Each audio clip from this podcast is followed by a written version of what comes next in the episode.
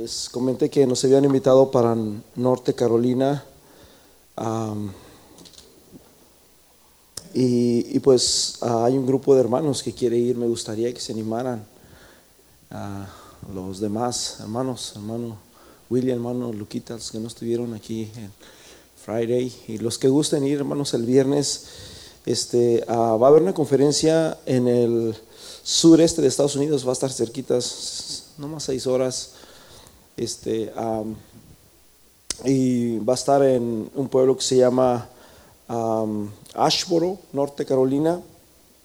Y va a ser muy bonito, va a estar varios hermanos compartiendo. Va a empezar el viernes a las siete y media de la noche, empieza el, viernes. Y el sábado tienen un, servicio a la, unas conferencias a la una de la tarde y luego a las cuatro de la tarde es el servicio ya de clausura, el servicio ya de júbilo. Eh, el sábado por a las cuatro de la tarde. Así que anímense, hermanos, este, vamos a buscar la forma de, poder este, encontrar el transporte. Ya sé que busquemos un avión para rentarla, lo que sea, pero anímense. ¿Cuántos les gustaría ir? ¿Cuántos creen que puedan? Yo sé que algunos hay que pedir permiso. Ya tenemos al hermano Andrés, mi hermano Mike. A ver, ¿quién más? Me gustaría ver quién, quién más. ¿Cuántos hay? Hermano Dani, amén. ¿Quién más dice yo? Hermano William, ¿usted se anima?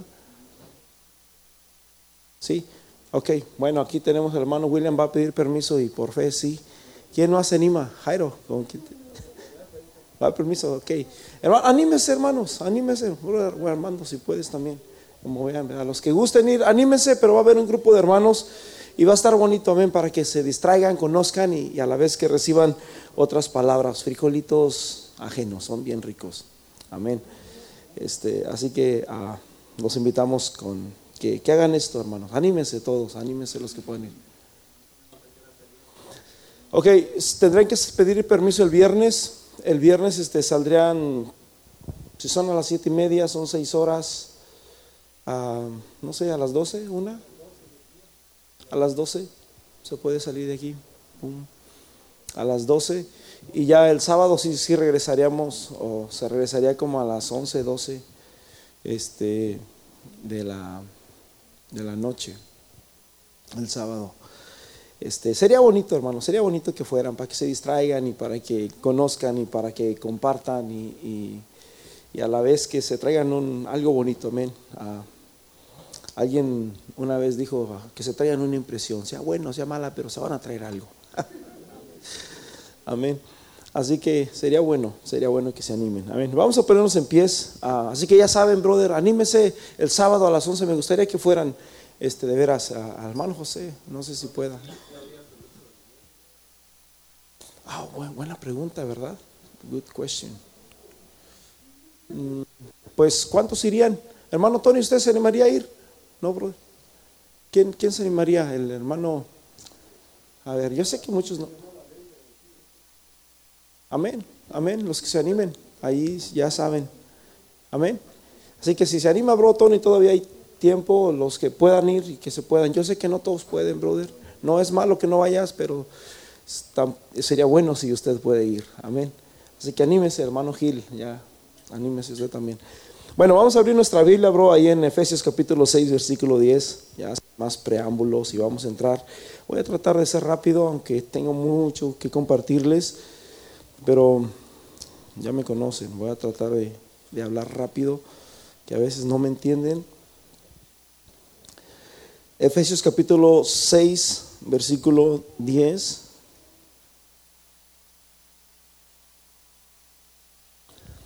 Amén. Dice, por lo demás, hermanos, fortaleceos en el Señor y en el poder de su fuerza. Versículo 11. Dice, vestíos de toda la armadura de Dios para que podáis estar firmes contra las acechanzas del diablo. Cierra tus ojos, Padre Celestial. Te pedimos en esta hermosa mañana que tú, Señor, te glorifiques y que traigas una palabra, Señor, a nuestra vida. Una palabra, Señor Jesús, que sea a, tiempo, Señor, a nuestros corazones y que pueda traer, Señor, libertad, que pueda traer gozo, que pueda ser de bendición, Señor, para cada uno de los que estamos aquí.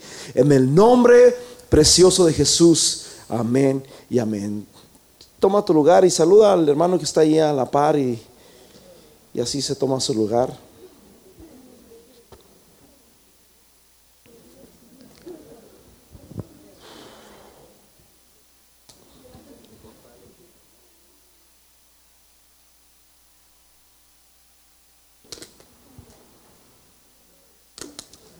Aleluya.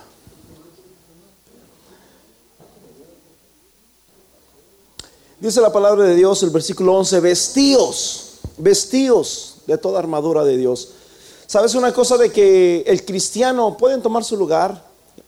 Bienvenidos todos, amén, a la casa de, Dios. Este, nos faltan, nos, nos, siguen faltando, este, hermanos, ¿verdad? Y, los animamos usted para que no falte, para que sea constante en, la, obra, en, las cosas de Dios, porque es más bonito y, este, la Biblia dice que donde hay dos o tres, ahí está la presencia de Dios. Ahora si habemos tres veces o cincuenta veces tres, imagínense. Cien veces tres es más, más bendito, más gloria, nos gozamos más y, es más bonito, amén.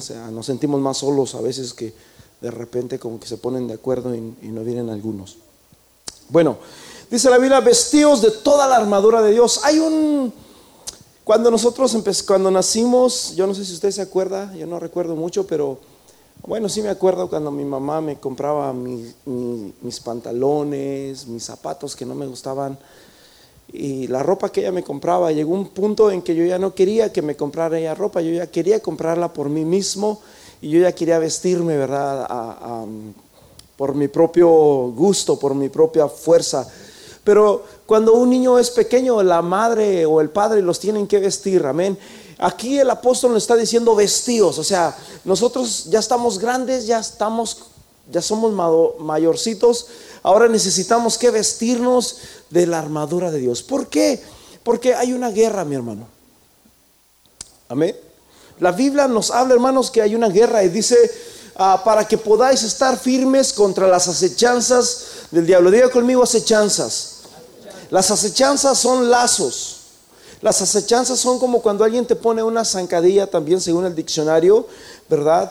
Que pueden ser dardos, lanzas, son situaciones que Satanás va a mandar en tu vida para poder desanimarte, para poder a, destruirte de manera física, de manera espiritual, de todo tipo de manera, brother.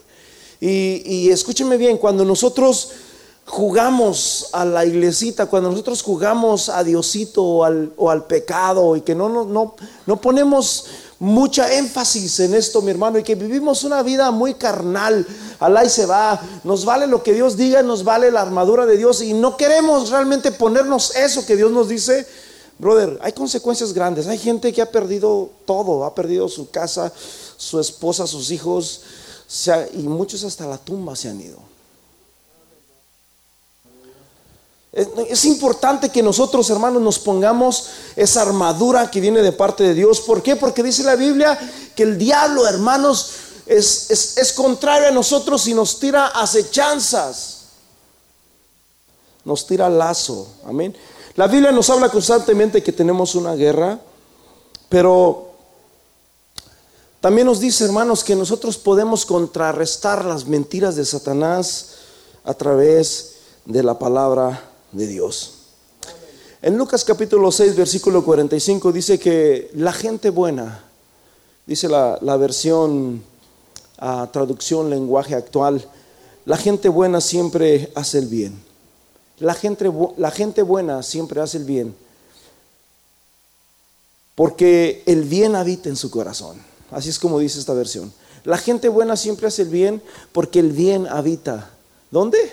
En su corazón. Pero dice, pero el hombre malo, la gente mala, siempre hace el mal porque en su corazón está el mal. Entonces, ¿dónde, qué, es lo que realmente hay en nuestro corazón? ¿Dónde es donde real, que, cómo es lo que nosotros hacemos? ¿Qué es lo que hay adentro de nosotros?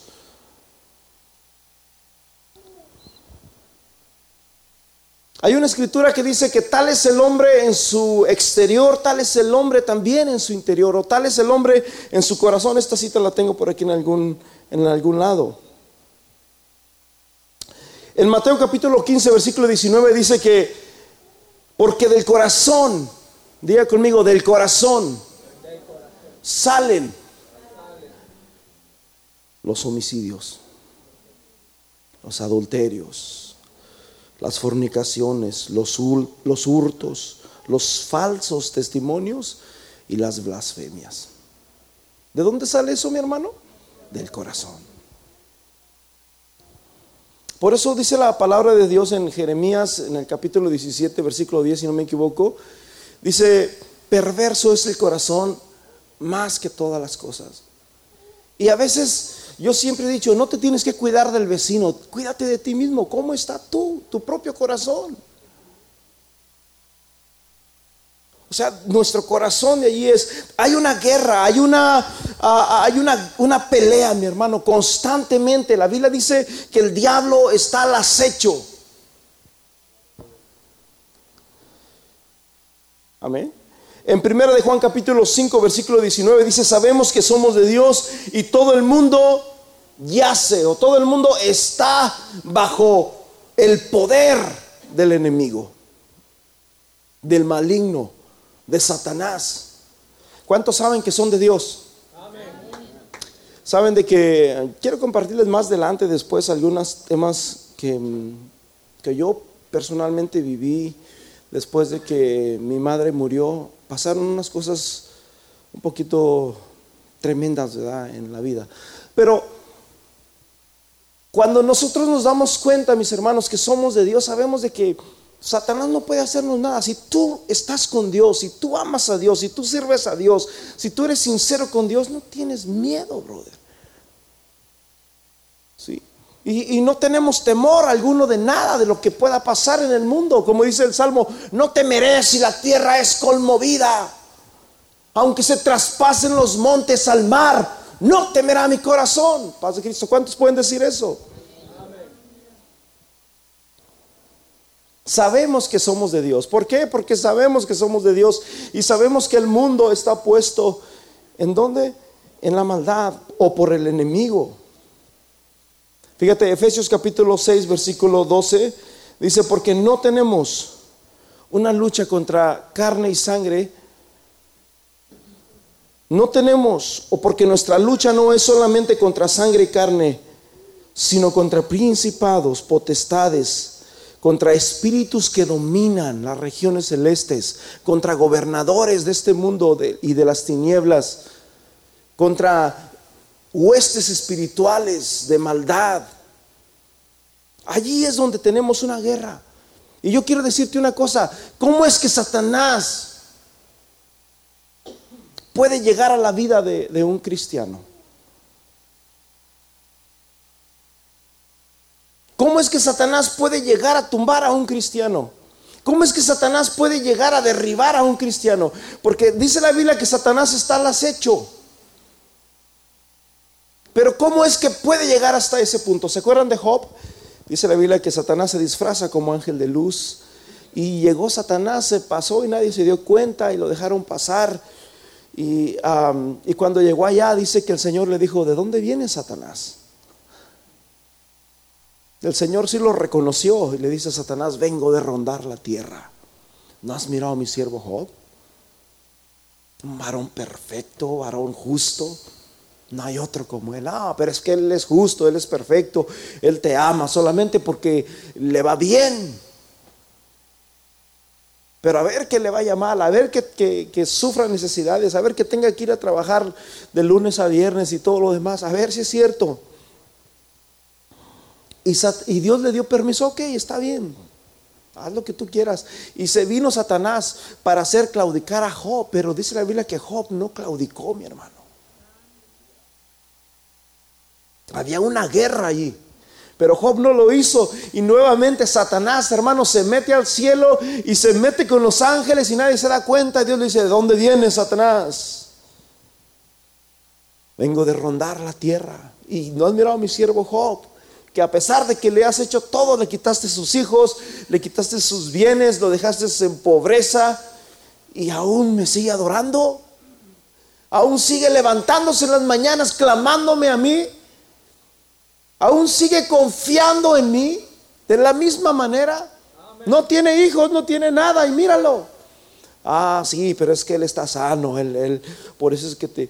Y Dios aún le dio permiso a Satanás para que viniera una sagna, una enfermedad maligna en la vida de Job, de tal manera, hermanos, que los perros venían y los lambían. Era una enfermedad horrible, tremenda. Y, y sin embargo, la Biblia dice que Job no se quejó, no habló mal contra Dios. ¿Dónde está la guerra entonces? Es donde está la verdadera lucha cuando nosotros, o donde Satanás quiere destruirnos. Porque no tenemos lucha contra sangre y carne, sino contra principados, contra potestades, contra señores del mundo, gobernadores de las tinieblas, contra malicias espirituales. ¿Dónde? En los aires. Segunda de Corintios capítulo 4 versículo 1. Bueno, me parece que es el versículo 3. Segunda de Corintios 4, ah, 3. Dice que si nuestro evangelio está encubierto, dice el apóstol Pablo, aún está encubierto en los que se pierden. Luego dice el versículo 4, en los cuales el Dios de este siglo los, les ha cegado que el entendimiento a quienes? A los incrédulos. Y cuando pensamos en un incrédulo, automáticamente nuestra mente se va en las personas que no conocen de Dios. En las personas que adoran a, los dioses hechos de manos de hombres. El Salmo 115, es el 115 que habla acerca de los dioses que tienen ojos y no ven, tienen oídos y no oyen, tienen pies y no caminan y todo eso. Y cuando pensamos de un incrédulo, decimos, ese es incrédulo porque no cree en Dios. Y se necesita más fe para creer en, en esto que creer en Dios, porque la Biblia dice que Dios es espíritu y los que le adoran en espíritu y en verdad es necesario que le adoren.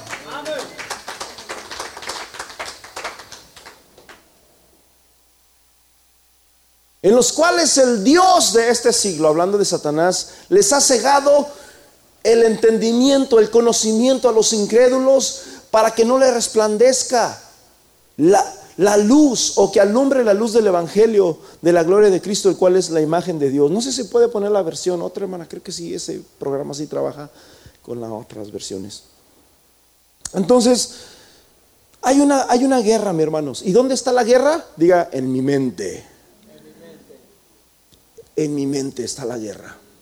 ¿Por qué? Porque Satanás lo primero que hace, hermanos, es que quiere entenebrecer nuestro entendimiento para que no entendamos, para que no, no, no, no, no escuchemos la palabra de Dios. Y una vez que Satanás pueda llegar a tu mente y pueda quitar esa semilla, esta palabra de Dios, entonces agárrate. Job no se dejó. Job siguió confiando en Jesús y él no se dejó, él, seguía confiando en Dios, seguía adorando a Dios, aunque le iba como le iba, él nunca se quejó. En una ocasión llega su esposa y le dice, oh hombre, mira cómo estás. aparte de sus amigos, hermanos, tenía cuatro amigos Job que iban y lo le hablaban feo, ¿verdad? Tú pecaste, mira, por eso es que estás como estás, porque has pecado, quién sabe qué habrás hecho. Ah, ah, ah, hijo, yo no he pecado, yo, yo jamás le he fallado a Dios. No, no, no, no, no, sí, mira, pero es que a nadie, tú eras grande y de repente, mira, estás sin hijos, estás sin, sin nada y ahora todo enfermo, habrás hecho algo, ¿qué habrás hecho? Y ahí estaban, ¿verdad? Sin embargo, Job, hermanos, nunca claudicó, siempre confió en Dios, no dejó que esos pensamientos entraran a su vida. Y llega su esposa para acabarla de rematar, le dice, maldice a Dios y muérete. Ya no sirves para nada, Job. Ya me cansé de cambiarte los pañales. Eh, hermanos, es feo eso pero es una bendición. Yo los últimos meses que tuve a mi madre con vida, este, era nuestra, nuestra bebé. Estábamos en el hospital y nosotros siempre le dejábamos a mi hermana porque ella era la, mujer de la casa y bueno, ahí tú le cambias los pañales, ¿verdad? Y de repente llega la enfermera y nos dice, ¿para dónde van? No, pues vamos a salirnos porque mi mamá este, la van a tener que pues, limpiar y... No, no. Ella los limpió a ustedes cuando eran chiquitos, ahora ustedes las van a limpiar a ella. Nos quedamos como, pero es mi mamá. No importa, por él, por lo mismo. Y ahí estuvimos. Y lo tuvimos que hacer y fue un privilegio, mi hermano. Fue un privilegio. Y en las noches, ustedes saben, ¿verdad? Les compramos su campanita y la ayudábamos y, etcétera, etcétera, etcétera. Pero hay gente que se queja con este tipo de cosas. Hay gente que se queja. Y probablemente eso le pasó a la esposa de, de Lot. Maldice a Dios y muérete. Ya me cansé de cambiarte pañales. No, mueve. Y le dice Lot, como una mujer fatua, una mujer incrédula has hablado. ¿Cuántos creyentes hay aquí? No debemos de ser hermanos incrédulos, debemos de ser creyentes. Amén. Entonces dice la Biblia, en los cuales el Dios de este siglo ha cegado el entendimiento, la mente de los incrédulos, para que no vean el resplandor del Evangelio y de la gloria de Cristo. Esa es la razón por la cual muchos no creen, no creen a pesar, hermanos, de tantas cosas. Amén. En 1 de Pedro capítulo 5, versículo 8 y 9, dice en la versión nueva, versión internacional, practiquen el dominio propio y manténganse alerta. Practiquen el dominio propio y manténganse alerta. Y luego dice, ¿por qué? Porque su enemigo el diablo porque su enemigo, tenemos un enemigo. ¿Sabías que tenemos un enemigo? Porque su enemigo, el diablo, dice, anda al acecho. Nuevamente pone la palabra al acecho. En mi casa, mis hermanos, este, ah, yo no sé cuántas ratas había ahí, pero duré semanas que yo andaba bien cansado, súper cansado, yo no sabía ni por qué andaba cansado hasta que me di cuenta de que había ruidos que no me dejaban dormir. Y dije, bueno, esos ruidos de dónde vienen? Y pensé que venían del ático. Algunos me decían, se me hace que andan estos, los murciélagos se meten por allá. yo ando, hijo, yo traigo murciélagos acá. Hasta una vez hasta soñé y toda la cosa, ¿verdad? Y después me di cuenta que no era arriba, que era abajo. Y dije, ay, ay, ay, no es arriba, es abajo. dije, bueno, abajo al menos, arriba, pues tiene la casa tiene un montón de ¿cómo se llama eso?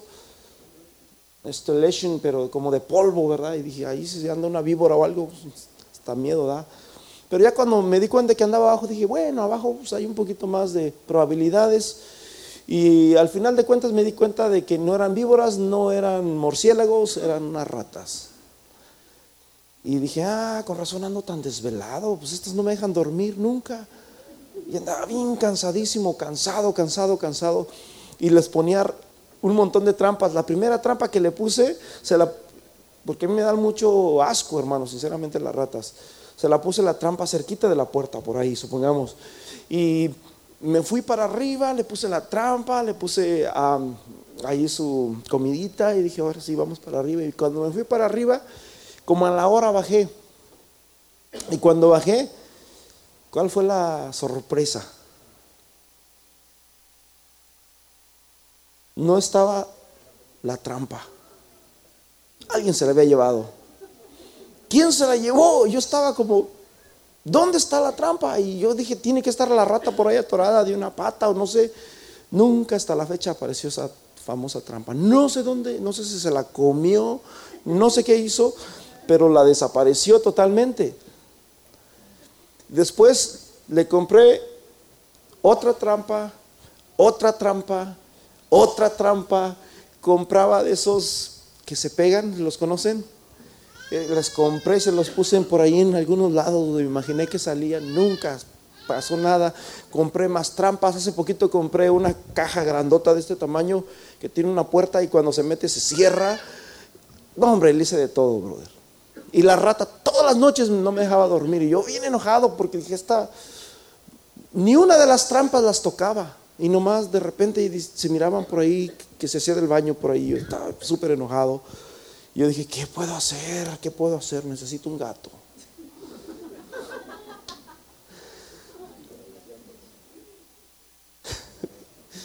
Dice el hermano Tony que el de él era de cuántas libras, brother. Eh, dos toneladas. Tengo uno de dos toneladas, dice. Pues me compré un gato, me lo llevé para la casa. No, ese me salió efectivo. Ese sí le empezó a dar.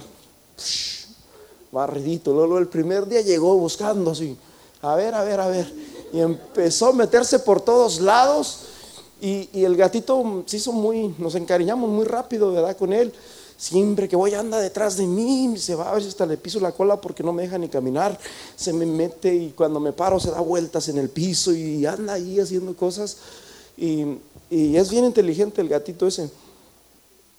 Eh, y siempre anda así. Y el otro día, ¿verdad? El, el sábado pasado, este, yo bajé y, lo, lo, llamé. Pero nomás llegó y se subió por las escaleras y corre para atrás. Y cuando corrió, dije, ¿qué trae este gato? Y ya cuando corrí, no, hombre, bro, miré una ratita por ahí. Y el gato al acecho.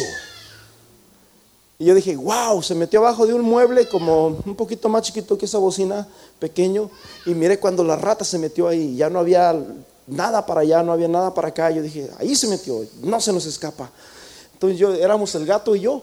Así que no era yo y el gato, es el gato y yo primero, el otro. Y yo estaba aquí como, ok, aquí está, no se ha movido. Yo estaba con los ojos bien abiertos y el gato, y estaba así dándole vueltas y todo. Moví el, el, mueble y ¿cuál fue la sorpresa? No había nada. ¿Dónde se metió la rata? No sé, se nos escapó a los dos. Yo dije, wow, no puede ser, esas ratas son bien inteligentes se nos escapó y la estábamos mirando. Es cuenta que yo miré a la rata que se metió ahí y yo estaba, estábamos los gatos como, ok, yo le voy a quitar y tú corres. Y así nos pusimos de acuerdo y el gato, yeah. Y ahí estábamos. Entonces lo quito y nada. Me fijo abajo, no había nada. Dije, si yo estoy seguro que ahí estaba y el gato también.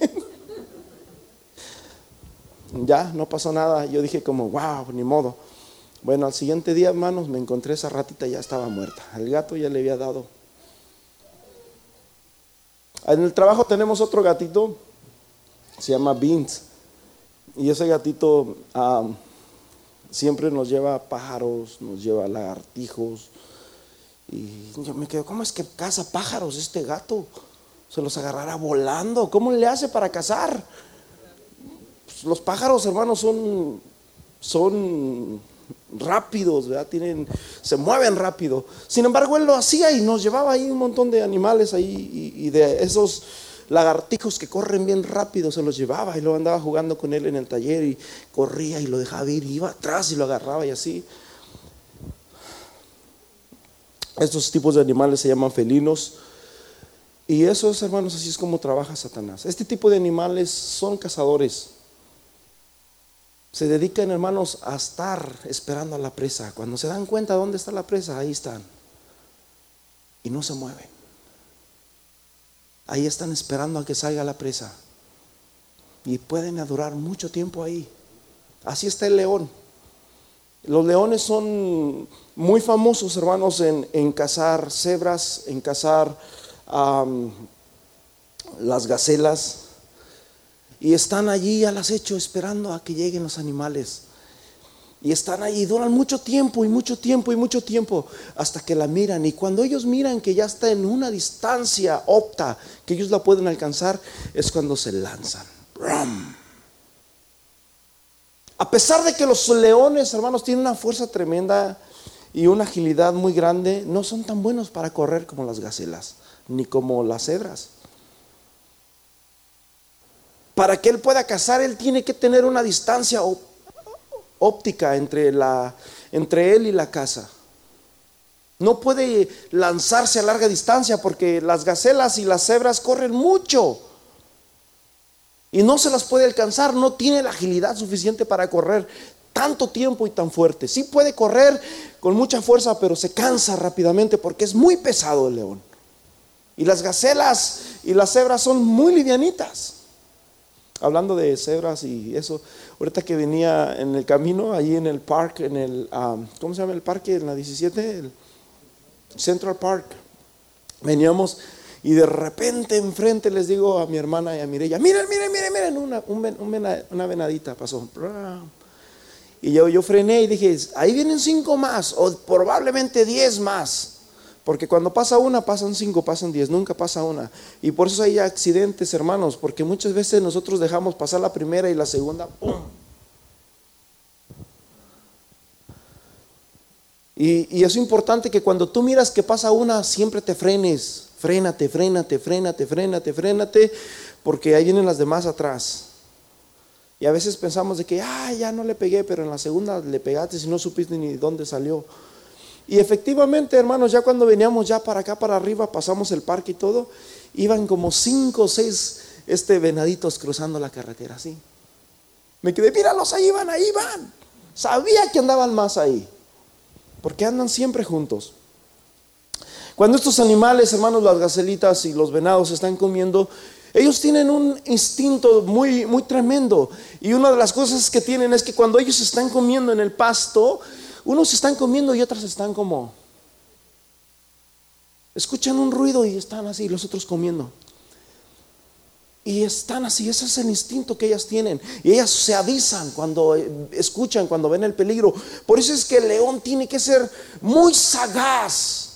Tiene que estar al acecho para, poder cazar las víboras, hermanos, esas víboras que comen conejos y todo lo demás, duran horas y horas y horas y horas. Primero tienen que saber, estudian a, su presa y se, dan cuenta, por aquí sale. Más o menos sale a tales horas y se quedan ahí por mucho tiempo, por mucho tiempo. Y cuando sale, ¡prum! se los comen.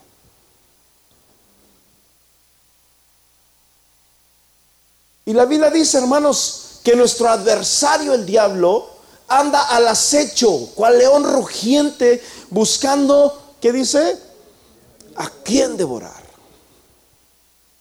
Entonces, ¿a quién devora? Cuando la Biblia, hermanos, metaforiza, la Biblia es muy, la Biblia es muy rica en cuestión a su contenido. Habla, nos habla fotografías, una fotografía, por decirlo así, cuando Jesús está con los niños, una hermosa fotografía. Miras a Jesús, a, un, a un hombre, hermanos, que amaba a los niños. Y hablando de niños, hermanos, ahorita en estos tiempos hay que tener mucho cuidado, brother. Hay que tener mucho cuidado porque las leyes han cambiado mucho en este país. Yo antes, no sé por qué, esto va muy aparte de mi tema, pero hace muchos años atrás, yo siempre he sido como muy simpático con los niños. No sé por qué los niños me ven y se ríen y se ríen y yo también me río con ellos y siempre ha sido casi la mayor parte de mi vida así. Pero han pasado tantas cosas, hermano. Ah, supe en una iglesia aquí arribita donde un, un señor agarró a un niño y lo sentó en sus piernas sin nada malo, sin, sin, sin pensar nada feo. Los padres llamaron a la policía, se lo metieron a la cárcel y fue un lío.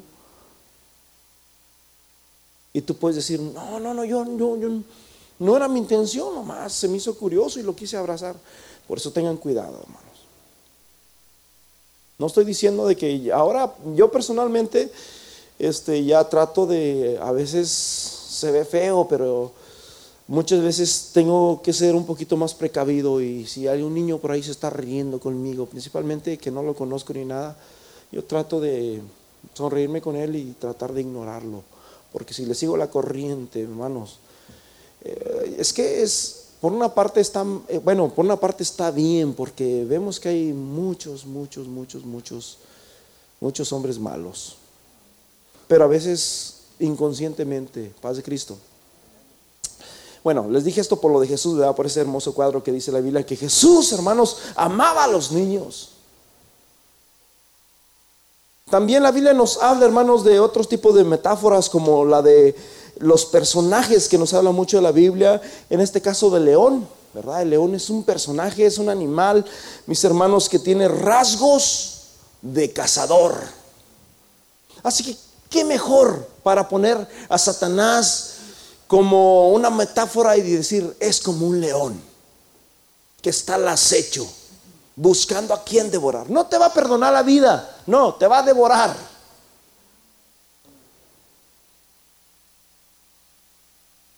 Y la Biblia nos pone a nosotros los cristianos como qué? ¿Cuál es la metáfora que, usa la Biblia para nosotros? Ovejas. Amén. El león es cazador, las ovejas necesitan de un pastor. Por eso es que la Biblia nos metaforiza este tipo de cosas. Entonces, el león lo que hace, mi hermano, es que cuando mira a la, a la presa y que lo mira distraído, que lo mira solo, que lo mira que por ahí anda, entonces ahí es cuando el león estudia y dice, este va a ser. Y ¡pum! se lo agarra. Por eso dice la Biblia, hermanos, en Hebreos capítulo 10, versículo 25, no dejando de congregarnos como algunos tienen por costumbre. Porque mientras tú más solo estés, brother, eres presa más fácil del enemigo. Si cuando buscamos a Dios y cuando nos congregamos y cuando le echamos ganas, nos va a veces como nos va y nos sacude. Imagínese, brother, si, si, si, si no somos constantes en esto. Segunda de Corintios capítulo 2, versículo 11 dice, para que Satanás no gane ventaja para que Satanás no gane ventaja en nuestra vida, pues no ignoramos sus planes. ¿Alguien sabe aquí que Satanás no quiere ser tu amigo? Satanás quiere destruirte. Jesús dijo que el enemigo no vino sino para matar, robar y destruir. El día de ayer, este, pues anduvimos haciendo varias cosas ayer, ¿verdad? muchas cosas. En una de ellas, pues anduvimos también buscando mi traje, porque me voy a casar, los que no sabían. Y, brother, no encontrábamos el carro. Y yo dije, wow, ¿se, lo robarían o qué? Duramos bastante tiempo. Y dije, bueno, pues aquí entramos en esta tienda y no está el carro. Y fuimos a otro parqueadero. Se me hace que está en el otro parqueadero y tampoco. Y dije, bueno, voy a tener que llevar a la policía, pero pues, ¿quién se pudo llevar? Y yo iba a traer los sacos y todo ahí, dije, híjole, no. Y después nos fuimos al otro y hasta allá estaba, en el otro lado. Porque la Biblia dice que el diablo vino para robar, matar y destruir. Paz de Cristo. Satanás quiere destruir tu familia, Satanás quiere destruir tu vida, Satanás quiere destruir la iglesia. Satanás es un destructor. Paz de Cristo. En Marcos capítulo 4, versículos 15, hermanos, dice, cuando Jesús está hablando de la semilla, dice que el sembrador salió y, y, sembró la semilla, pero dice que una parte de esa semilla cayó entre el camino. Estos estos que están junto al camino donde se siembra la palabra son aquellos que cuando oyen al instante viene quién? Satanás y se lleva la palabra que se sembró en ellos. Te voy a dar un consejo, no permitas que Satanás se lleve esta semilla. Tienes que dejar que esa semilla, esta semilla que estás escuchando ahorita, crezca en tu corazón, bro. Tienes que estar consciente de que tienes una guerra y que si tú no te pones las pilas va a venir Satanás y se lleve esa semilla. No, está bien, no, yo, no creo que, que ah, eso de que Satanás, no, no, no, no. A mí me gusta el pecado. Ten cuidado, brother. Satanás se roba. Un ejemplo. En el huerto del Edén, cuando Ah, estaba Eva y Adán en el huerto del Edén. La Biblia dice, hermanos, que Dios les dijo, de todo árbol que esté en el huerto, puedes comer, excepto del árbol que esté en el centro, que es el árbol del bien y del mal. El día que del comas vas a morir. Y viene la serpiente y cuestionó el mensaje de Dios. O sea, les habló la palabra de Dios, pero al revés. Dios dijo, no comerás de él. Porque si vas a comer, vas a morir. Y la serpiente dice, sí puedes comer y no vas a morir. Paz de Cristo. Si puedes comer, Dios dice, no, no puedes comer. Y si comes vas a morir. Y Dios y la serpiente dice, sí puedes comer. Y si comes, no morirás. ¿Dónde fue el ataque que Satanás atacó a Eva? ¿Dónde? Diga en la mente. Sabes de que nosotros, Dios puso cada cosa en nuestro cuerpo de acuerdo en su potestad. Supongamos, yo no pienso con los pies. A ver, déjame, déjame pienso. ¿Verdad que no? Voy a pensar. Mm, ¿Dónde, está, ¿Dónde están los pensamientos? En la cabeza. ¿Dónde está el corazón? ¿En la rodilla? ¿Dónde? En el pecho. Curiosamente, hermanos, en estas partes que tenemos, fíjate bien, mis, mis manos y mis pies, si me pudieran ver ustedes con un, ¿qué se puede decir? Con un ojo biónico, podrían verme que está un hueso nomás ahí, pero está vestido de carne y de, ah, tendones y todo lo demás. Pero mi corazón, mi hígado, todas esas cosas que son bien importantes y que tienen que ver con lo que somos y lo que comemos, eso está cubierto, hermanos, con un con costillas y un montón de cosas aquí. Nuestra mente tiene un casco Dios pudo haber puesto la mente en aquí o, en cualquier otro lado, pero Dios la puso acá y tiene un casco y aquí está cubierta. Lo mismo que el corazón, está cubierto con costillas y está de tal manera que si nos caemos nos podemos quebrar una costilla y todo, pero nos protege. Paz de Cristo. ¿Por qué? Porque en la mente es donde llegan los flechazos de Satanás. Satanás te puede flechar como lo dicen por ti. La esposa le puede decir al esposo, ¿qué le dijiste? Satanás te flecha con razonamientos, con argumentos, con teorías. Y ahí es donde Satanás llegó a, a Eva en la mente trajo confusión a su mente, le dio un flechazo, le dijo, no, no, no, no. Dios dijo, si comes de él vas a morir. No, no, no, no. Tú puedes comer y no vas a morir. Y como que siempre lo malo nos da más curiosidad. Como dicen por ahí, la curiosidad ¿Era el gato el que mató? Pobre, pobre mi gatito. la curiosidad mató al gato. Que no me escuche mi gatito porque va a decir paz de Cristo. Entonces, ¿dónde viene el ataque, mi hermano? A la mente. ¿Cómo está tu mente? Ahí es donde Satanás te toca. O sea, la verdadera lucha, la verdadera guerra espiritual está en la mente del hombre. ¿Cómo está tu mente? ¿Cómo está tu pensamiento? Por eso es importante, mis hermanos, que nos llenemos de Dios. ¿Sí? David y Saúl, David y Saúl todos sabemos bien, hermanos, de que Saúl tenía un espíritu malo, no lo dejaba dormir, tenía muchos problemas de insomnio, de muchas cosas. Y había un David que era muy buen músico y que cantaba. Y, cuando cantaba, Saúl se sentía cómodo, se sentía bien, me gusta. Pero Saúl odiaba a David. De tal manera que cuando David empezaba a agarrar el arpa, el piano, son las cuerdas, y empezaba a tocar, Saúl ¡prum! le aventaba un flechazo y David ¡pras! quedaba en la pared. La Biblia dice, mis hermanos, en 1 Samuel 24, que David se fue huyendo y se metió en una cueva, una cueva fea, una cueva oscura, estaba todo oscuro allá adentro. Y, estaban allá ellos escondidos de Saúl, porque Saúl andaba buscándolo para matarlo. David nunca lo, lo quiso matar. Alguien dijo que Saúl siempre va a ser Saúl y David siempre va a ser David. Y Judas siempre va a ser Judas. Y nosotros tenemos que ser David. Paz de Cristo. Y David, hermanos, estaba en el fondo de la cueva cuando dice la Biblia que Saúl fue a hacer sus necesidades. En otras palabras, fue a hacer pupú.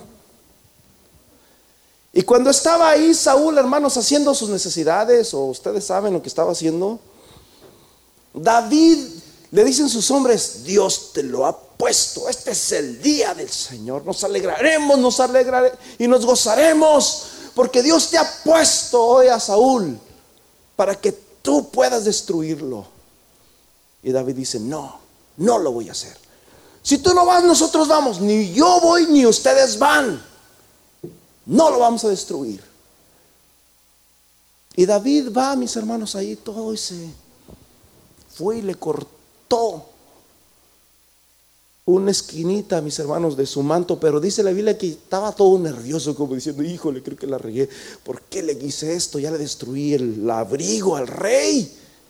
Y cuando estaba ahí le dice, oh rey, mira, si yo hubiera querido matarte, yo te hubiera matado, pero yo no, no quiero matarte porque yo te amo, yo te respeto. Y empezó David, ¿verdad?, a hablar con, con Saúl. Y Saúl, mira, Dios te puso aquí, yo no te hice nada, me acerqué a ti, mira, mira lo que tengo aquí. Y Saúl se quedó como, hijo mío, hijo mío. Siempre Saúl hablando muy, muy bonito. Hijo mío, hijo de mis entrañas. Oh, hijo mío, hijo mío. Y David, juzgue Dios entre tú y yo, que yo no tengo nada en tu contra. Y Saúl, hijo mío, perdóname, más justo eres tú que yo. Y empezaba Saúl, mis hermanos, a dar. ¿Por qué? Porque Saúl tenía muchos conflictos. ¿Dónde? ¿Dónde es donde llegan los celos? ¿Dónde es donde llegan los ataques? ¿Dónde es donde llegan las mentiras? ¿Dónde es donde llega la duda? ¿Me estará engañando? ¿A dónde? En la mente. En la mente. Ah, ese es el mejor campo de batalla donde Satanás ha ganado muchas, muchas, muchas mentiras. Versículo 17, más justo eres tú que yo, porque tú me has tratado bien mientras yo he hecho tanta maldad contra ti. Aquí lo tengo, Proverbios 23, 7, tal es el pensamiento del hombre, tal es su corazón. ¿Cómo está nuestro corazón? La palabra de Dios, hermanos, nos da las mejores armas. Y escúcheme bien, las armas, cuando el apóstol Pablo está hablando de las armas de nuestra milicia, él no está pensando en un marín de Estados Unidos. Él está pensando en un soldado romano, que eran los que vienen en ese entonces. Y empieza a usar el casco, no está hablando de una bazuca, ¿todos conocen las bazucas? Él usa lo que había en aquellos tiempos, que era el tipo de armas que se utilizaban en aquellos tiempos. Y nos habla acerca, mis hermanos, de la arma, de la mejor arma, que es la palabra de Dios. La palabra de Dios es la mejor arma de guerra. ¿Cómo creen que Jesús o Satanás peleó con Jesús en el desierto? Después de que Jesús es bautizado, después de que Jesús se va al desierto por 40 días y estando buscando a Dios, Satanás llega y, y a su mente, tienes hambre Jesús. Mira qué bonitas se ven esas piedras. Imagínate que fueran una concha. Tú puedes. Tú puedes hacer esa conchita en pan. Mira. Y a lo mejor miró un agua por allí como con chocolate. Mira, chocolate abuelito. Tú puedes, nomás horas. Él podía hacerlo. Pero Jesús dijo, no solamente de pan vivirá el hombre. Eres un mentiroso, Satanás. Y Satanás llegó a tentar a Jesús. ¿Cuántas veces Satanás no te ha tentado? ¿Y dónde, dónde es donde te tienta? En tu mente. Paz de Cristo. Hay muchas formas de usar la palabra de Dios. La palabra de Dios se usa predicada, como lo que estamos escuchando ahorita, enseñada, meditada. ¿Se acuerdan Josué 1.9? Nunca se apartará de quién? De tu boca este libro de la ley, sino que de día y no de día y de noche, ¿qué dice? Meditarás.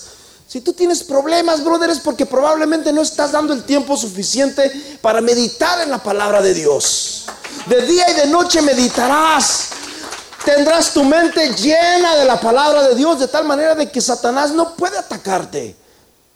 Porque el Señor es mi pastor y nada me faltará en lugares de delicados pastos. Y empiezas a usar la palabra de Dios como una defensa, como una espada. Dice la Biblia que es como una espada de dos filos que penetra hasta el alma y discierne los pensamientos y las intenciones del corazón.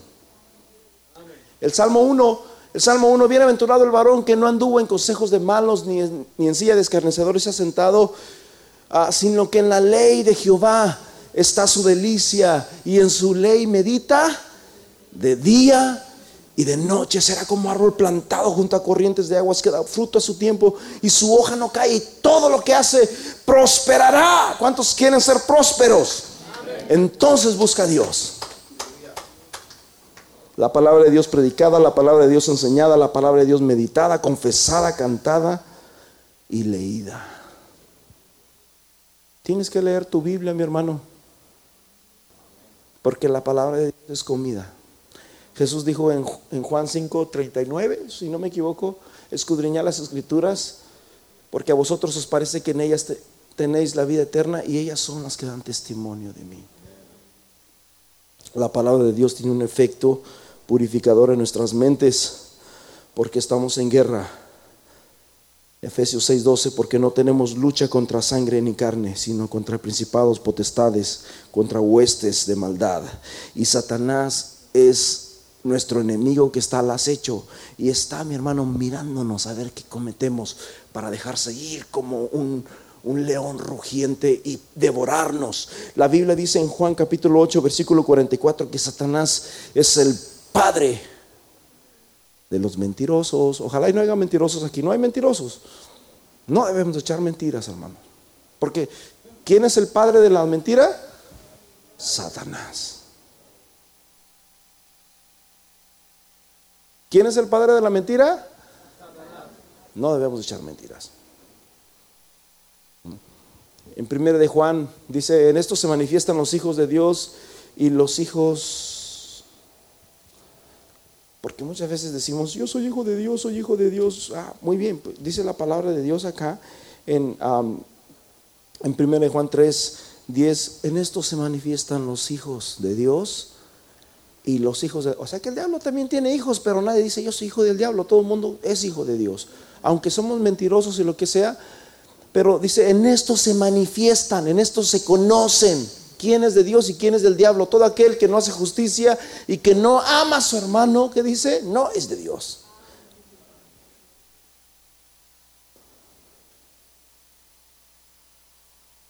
Satanás es el padre de la mentira y usa estrategias, sus imaginaciones.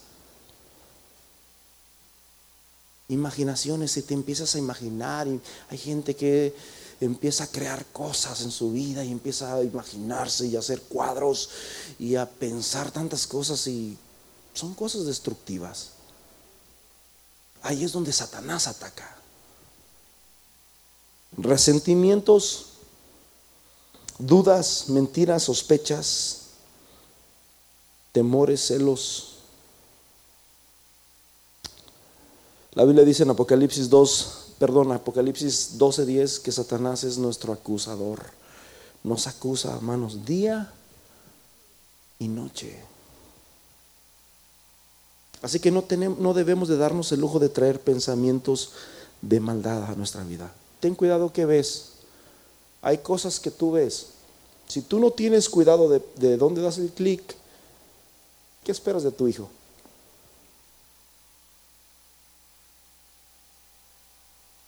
Si tú no tienes cuidado de dónde vas a dar el clic, ¿qué esperas de tu hijo?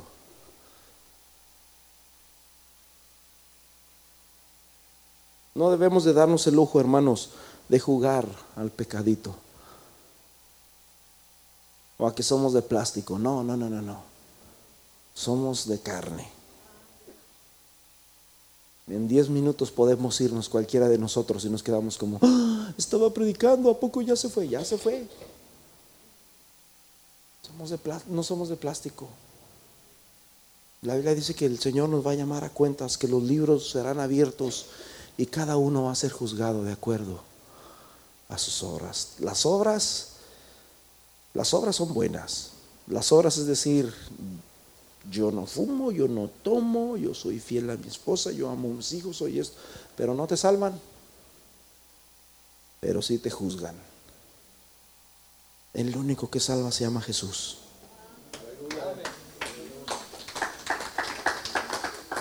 Porque no hay otro nombre dado a los hombres en quien podamos ser salvos.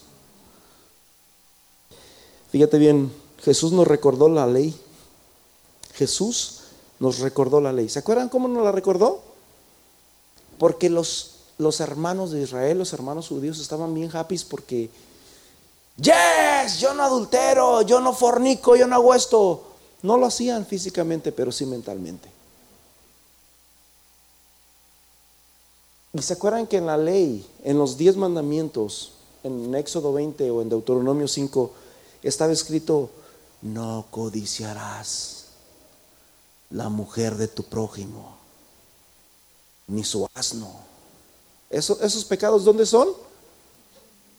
En la mente. Y ellos se habían olvidado de eso. Y Jesús dice, pero yo os digo que cualquiera que codicea a una mujer en su mente, ya adulteró con ella. Porque a veces se nos olvida, brother. Paz de Cristo. A veces se nos olvida. Jesús nos recordó la ley.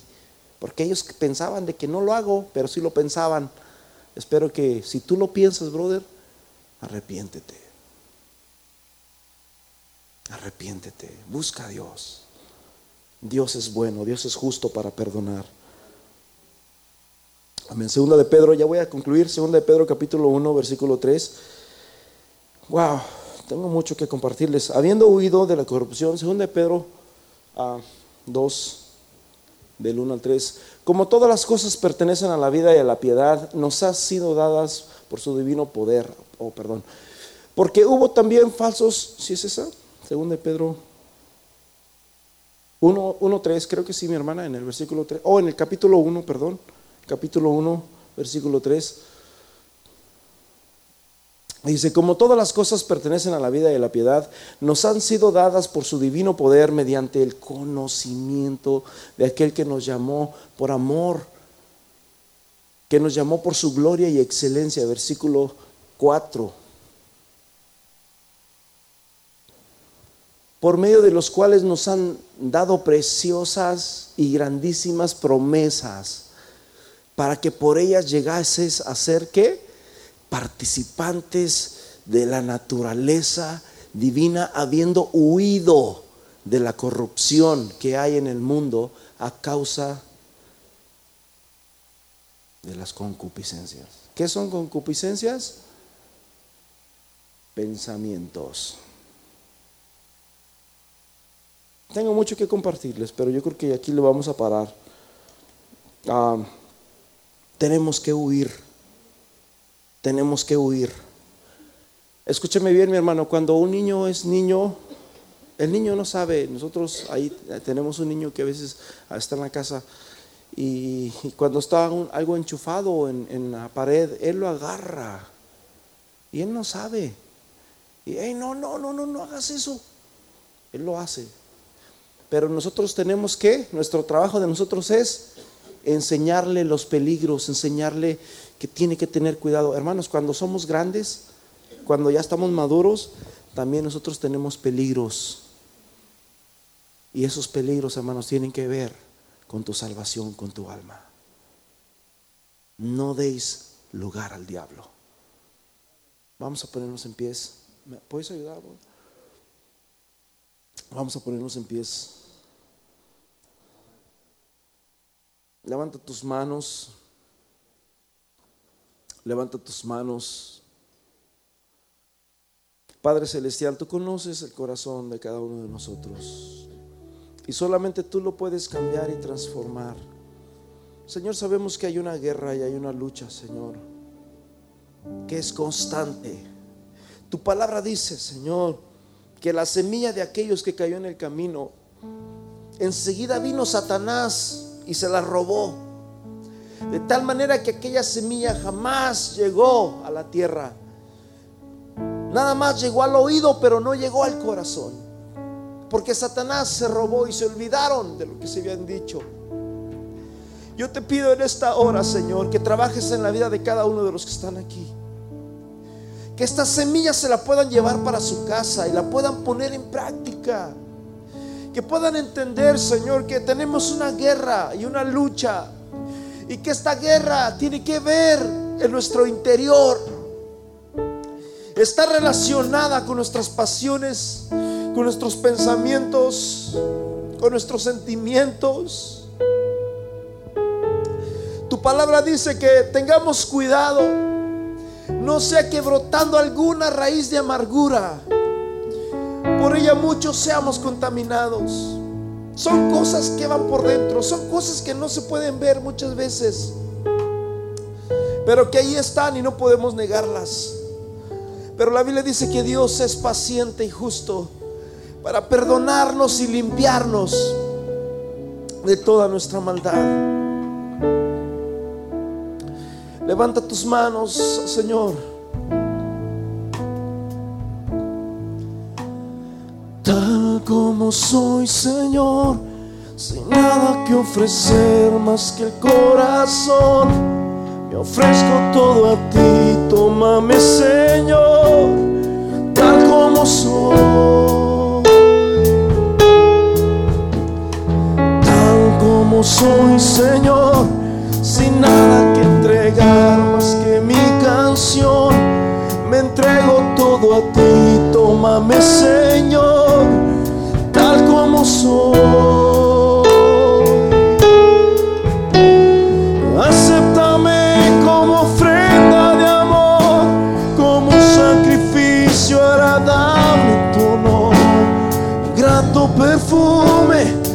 Yo quiero ser Señor. Acéptame como ofrenda de amor, como un sacrificio agradable tu honor. Grato perfume, yo quiero ser Señor. La Biblia dice que el diablo está al acecho, brother. El diablo está al acecho. El diablo caza, el depredador caza al que está solo, al que está a la, a la gacela, a la cebra que está enferma, que no puede correr, al que está despistado. A ese es, es la presa más fácil de Satanás. Es importante, es importante que nos acerquemos a Dios. Es importante que empecemos a congregarnos. Es importante que empecemos, hermanos, que no dejemos las cosas de Dios, que le demos a Dios lo que es de Dios.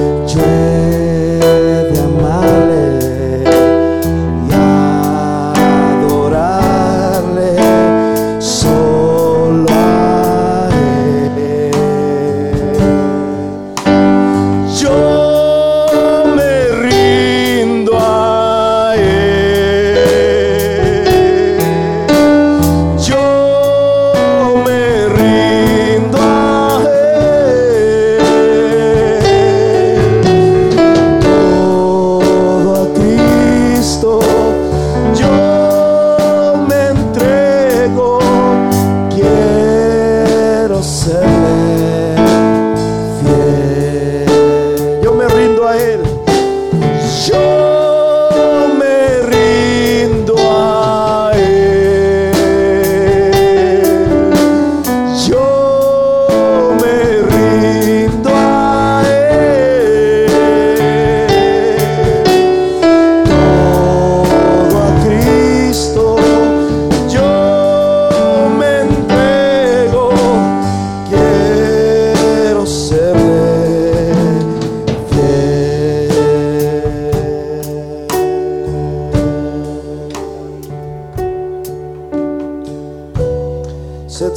y velad, porque vuestro adversario el diablo, como un león rugiente, anda alrededor, buscando a quien devorar.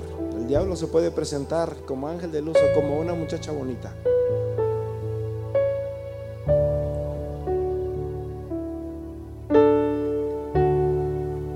Tengan cuidado, busquen a Dios. Y dice el versículo 9, al cual resistir firmes en la fe, sabiendo que los mismos padecimientos se van cumpliendo en nuestros hermanos en todo el mundo.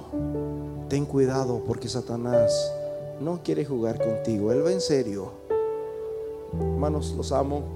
Dios me los bendiga, que tengan una excelente semana Y los esperamos el miércoles en oración. Vénganse, hermanos, los viernes al servicio. Vénganse, hagan, lo posible. Acérquese a Dios. Dios les bendiga. Así quedamos despedidos.